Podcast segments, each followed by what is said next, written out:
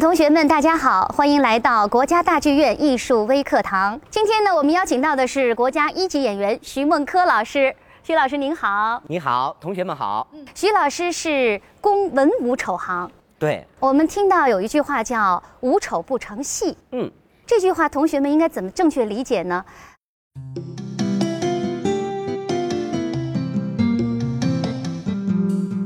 首先是强调了丑行的地位，而且呢，在京剧的众多剧目里面，包括戏曲啊，我说的戏曲比较宽泛，比如说昆曲啊、川剧，那么丑行在每个剧里面占的比重是比较大的，而且有一些戏它缺少不了丑行。您比如说，尤其是我们的程派戏，《锁麟囊》也好，《六月雪》也好，他们以悲剧情节为主，但呢，需要丑行在里面有诙谐激曲的表演，作为一个未经式的调节。对，调节。同时呢，在后台来说，它的位置也是比较高大上的。为什么在后台它有那么多的我们讲叫特权呢？因为我们梨园行的祖师爷是唐明皇，这位超级大戏迷。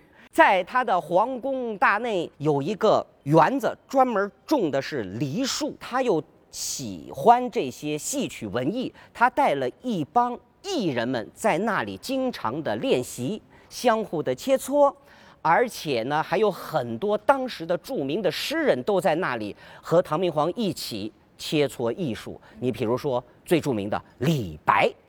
啊，李白先生在那里就一起探讨过艺术。那么，所以呢，以梨树为主的那个园子也叫梨园，所以我们都称为梨园子弟。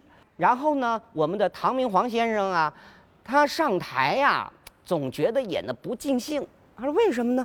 因为他是皇上，他一上台演出吧，大臣们都不能看，啊，都得伏地。哎呀，你不看我干嘛呢？啊，你是皇上，我们不能直视你啊，不尊敬。”那好吧，找了块身边的玉，玉佩，挂在了他的帽檐上，上台表演，这样就代表他不是皇上了，他是剧中人。那么大臣们呢，就坐在底下欣赏，这样子的啥？呃，大臣们也欣赏到皇帝的艺术，皇帝呢在台上呢演的也非常的尽兴。那我们知道了，现在所有的丑角儿，这个中间都会画一块白，这是不是就是他最初的一个？没错，就是最初的一个图案，就是我们丑行的基础的图案，就是一块玉。啊，我们常说的各种各样的脸，都源自于这一块玉的最后的夸张或者变形。比如说，我们嗯有重公道的螃蟹脸，哎，怎么画在一个脸上的感觉呢？因为重公道是年龄大的，是一个老者，用螃蟹的边上的蟹腿儿来体现。人脸上的皱纹，那个大钳子，哎，画的粗粗的眉毛，啊，就像一个活灵活现的螃蟹一样。但同时呢，也符合生活中满脸皱纹的一个长者，啊，是把生活化的一些行为也好，状态也好，把它提升了艺术化。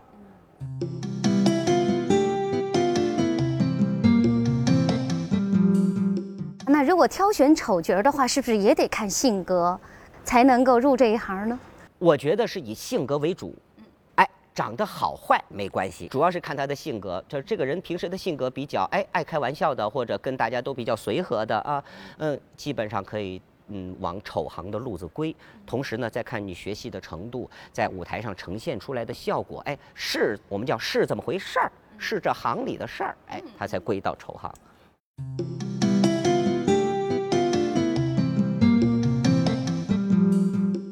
您是工文武丑行，对，这个就算是我们呃所了解的文武双全了。可是这个文丑和武丑其实是不太一样的。您怎么能做到全能？另外呢，就是呃文丑一般是做什么的？武丑他又做什么的？您给我们分别解释一下。丑行啊，应该说是我们戏曲行当里面的一支奇葩，它呢所涵盖的。人物角色是最广泛的，丑行可以演男人、女人，媒婆也是丑行，那个叫彩蛋行。对，她可以演年轻的女子，也可以演年龄大的女子。你比如说《凤还巢》里面的呃程雪燕是个大小姐，但是呢外貌比较难看，但是她自己不觉得，她心态很好，她就觉得我挺漂亮的，我想说什么就说什么，是一个直爽的女性角色。还有《石玉镯》里面的刘媒婆啊，经常就是喜欢说媒拉纤儿的啊，察言观色的，但是又是一个中年的妇女的形象啊。像您说的，文丑和武丑，它有很大很大的区别。我呢带一个小道具，两个胡子来体现什么是文丑，什么是武丑。戴在脸上，哎，这个胡子往上翘的人，就说明他的脾气，哎，比较暴躁，哎，比较机敏。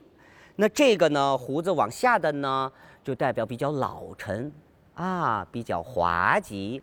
那么这种呢，我们叫八字胡，这个叫下八字，这个叫上八字。捋然扣的手势都不一样，这个下八字呢，就可以稍微有一带一点点的兰花指的感觉，这么捋不捋胡子，这么捋，这么捋，这么捋，哎，就比较文气。武的呢，就是得剑指，这么捋。这么捋，感觉这个人比较哎，身怀绝技，这种感觉往上。对对对，啊，这个是最大最大的一个呃区别。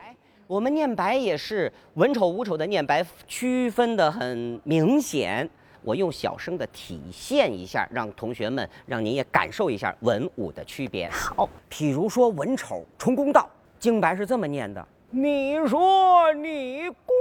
道，我说我公道，公道不公道，嘿嘿，自有天知道。哇，太棒了！老年文丑的念白，武丑呢，干梗倔脏，同时又特别的机敏。他一上场，当啷啷啷啷啷啷当啷当啷一念念对儿，哒哒哒哒哒哒哒。连环套，下住龙泉，血未干，他是这种节奏。哎呦，我说老兄弟，他是这种感觉出来了，所以他和文丑之间念白完全不一样。京白刚才念过了，我们还有韵白，韵白是有身份的呃丑行角色。你比如说汤勤呐、蒋干呐，他一上场而这么念：之外岁也埋佳人。费尽三毛去空心，但得他心和我意。人头是假，也是真。哎，他这比较俏皮，是这么念白。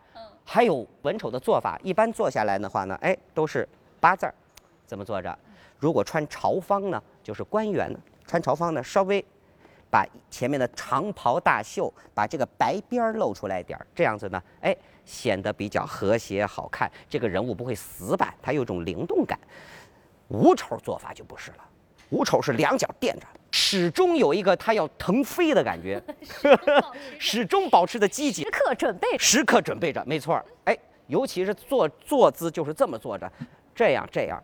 他的这种子午式鹦鹉气就比较了，好拿呢，必须经过专业训练。没错。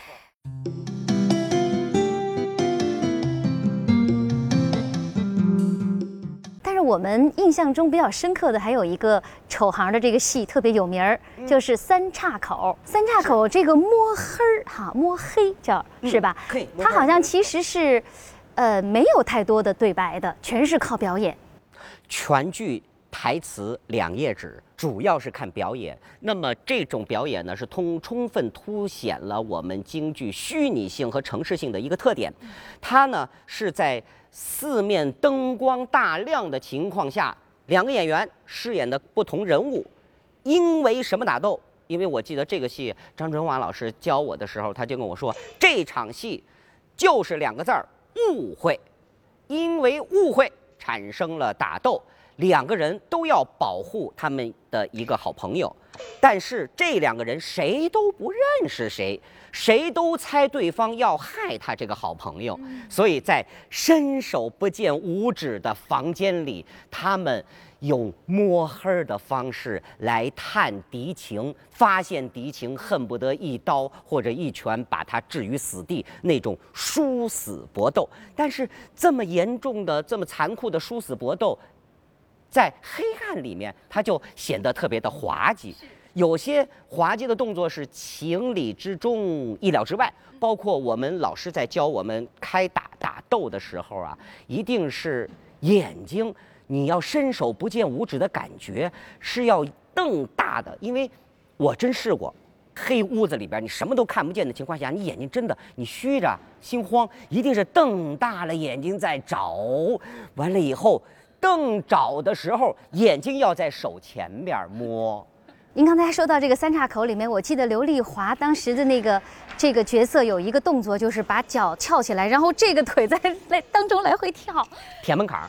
填门槛太不容易了，舔门槛，呃，这个是需要很深厚的腰力劲，是吧？腰力劲和这个单腿的这个肌肉的这个协调力。太过瘾了，嗯嗯嗯，真是的。其实这个艺术是没有国界的，嗯，就据说在法国演这个京剧的时候，他们一句都听不懂，但是该叫好、该鼓掌的地方一个都没有落，一个都没落，是吧？是这样，真是特别好。刚才我们其实说的武丑比较多，那文丑也有一段特别著名的戏。就是呃贾贵，贾贵念状纸，念状纸。对我们呢，现在呢有很多很多的锻炼，就是演员念白的方式。一个是您说的状纸，还有呢就是我们的丑丑行还常说的念数板儿，因为我们基础就是从开始数板开始。嗯，入门的话呢，一般都是念数板。给我们数一个。昨晚我得了一个梦。梦见了寿星老儿，他骑着苍蝇，啊，左手揪着个苍蝇的翅，右手揪着个苍蝇的鬃，嗡啊嗡啊，飞到了半悬空。抬头看满天星，地上看燕儿刨坑，坑里看冻着冰，冰上看长着松，松上看落着鹰，屋里看有盏灯，灯前看。有位僧，僧前看有本经，墙上看钉着钉，钉上看有盏弓。西北玄天起了大风，刮散了满天星，刮平了燕儿刨坑，刮化了坑里冰，刮倒了冰上松，刮飞了松上鹰，刮灭了屋里灯，刮走了灯前僧，刮撕了僧前经，刮掉了墙上钉，刮翻了钉上弓。这才是星散坑平，冰化松倒，鹰飞灯灭僧走，经思一场空，一场空。哇，太精彩了，真是的。我们知道这个七大艺术门类哈，其实这是不可以去超越的，就是七大艺术，戏曲嘛。是是是，因为它确实有几百年的历史，那几百年有各种各样的艺术家们、前辈先贤们，把他们最精湛的技艺留在了我们的艺术长河之中。我们呢，把它吸吸收过来，变成自己的。我们其实是站在巨人的肩膀上往上攀爬。太好了，谢谢徐梦柯老师，谢谢给同学们分享了这么多精彩的内容，也谢谢同学们收看，欢迎大家继续关注国家大剧院的艺术演出，继续关注我们的国家大剧院艺术微课堂，再见。